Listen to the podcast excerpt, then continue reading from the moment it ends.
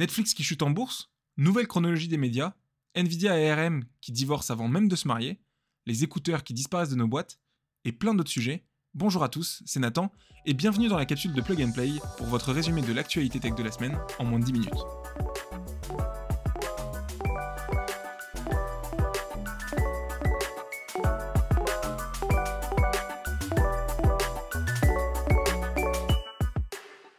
Netflix a passé une fin de semaine compliquée. Malgré bientôt 10 millions de clients dans l'Hexagone, le groupe californien a annoncé des résultats trimestriels décevants du point de vue de la bourse. Celle-ci lui a infligé une sanction importante qui a conduit à une chute vertigineuse de plus de 20% de son action dans la dernière journée de vendredi. Pourquoi? Car Netflix annonce des prévisions particulièrement faibles pour le prochain trimestre. Effectivement, le géant du streaming ne tape que sur un gain net de 2,5 millions d'abonnés pour le prochain trimestre fiscal, alors que les marchés financiers s'attendaient à un objectif de 6,9 millions de nouveaux clients. Un écart très conséquent, car si Netflix dit vrai, alors cela en ferait le trimestre avec la plus faible croissance du groupe depuis 2010. Les investisseurs ont donc eu peur de l'avenir de l'entreprise, mais surtout cela a fait apparaître des craintes sur le fait que Netflix avait potentiellement atteint son plafond de verre.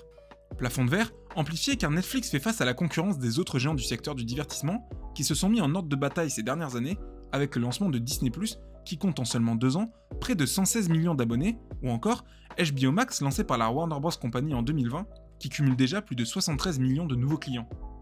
Cette concurrence, rude qui s'est désormais installée autour du géant californien, renforce donc les inquiétudes de Wall Street s'interrogeant sur la capacité du groupe américain à se réinventer dans les prochaines années pour séduire un nouveau public. Ce constat, frustrant, partagé par le PDG de la société Reed Hastings, va cependant permettre à Netflix d'innover dans de nombreux domaines pour amplifier son attractivité avec de nouveaux contenus, de nouvelles licences, mais aussi du jeu vidéo. Durant l'année 2021, Netflix a lancé un nouveau service baptisé Netflix Jeux, qui a pour ambition de proposer des jeux directement inclus dans votre abonnement. Ce service, qui n'en est qu'à ses balbutiements, semble pourtant avoir trouvé un public, car la plateforme de SVOD indique désormais être prête à sortir son carnet de chèques pour s'offrir des licences vidéoludiques que la planète connaît pour gagner du temps en attendant potentiellement des jeux made by Netflix. En tout cas, en 2022, niveau série, film ou jeux vidéo, Netflix aura sûrement un contenu à vous proposer.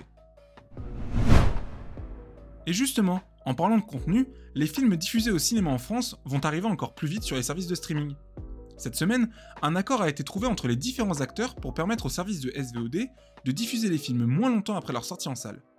Par exemple, Canal pourra diffuser les films 6 mois après leur sortie, tandis que chez Netflix, il faudra patienter 15 mois après la sortie en salle pour revoir le film sur la plateforme. Même si la durée est encore importante, elle était de 36 mois auparavant, une attente qui sera donc divisée par deux.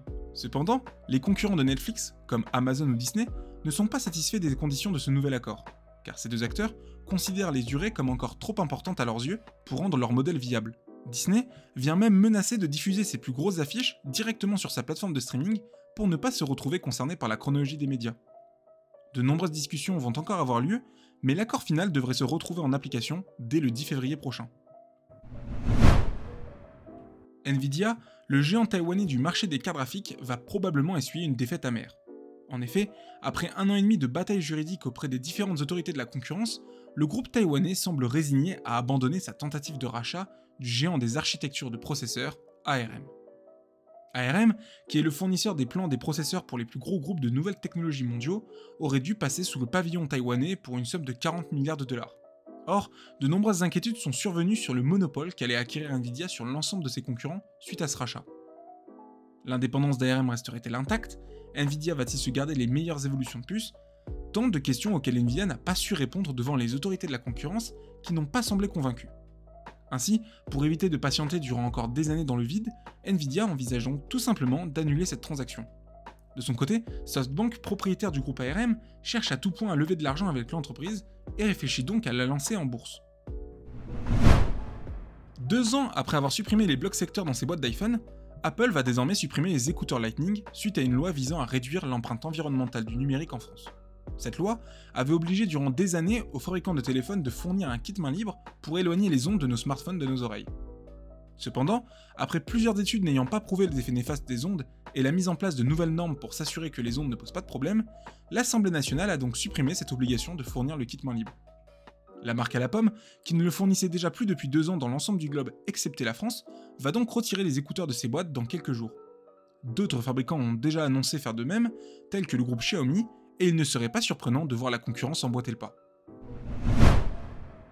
Un jour, on pourra peut-être dormir au volant de son véhicule sans aucun risque.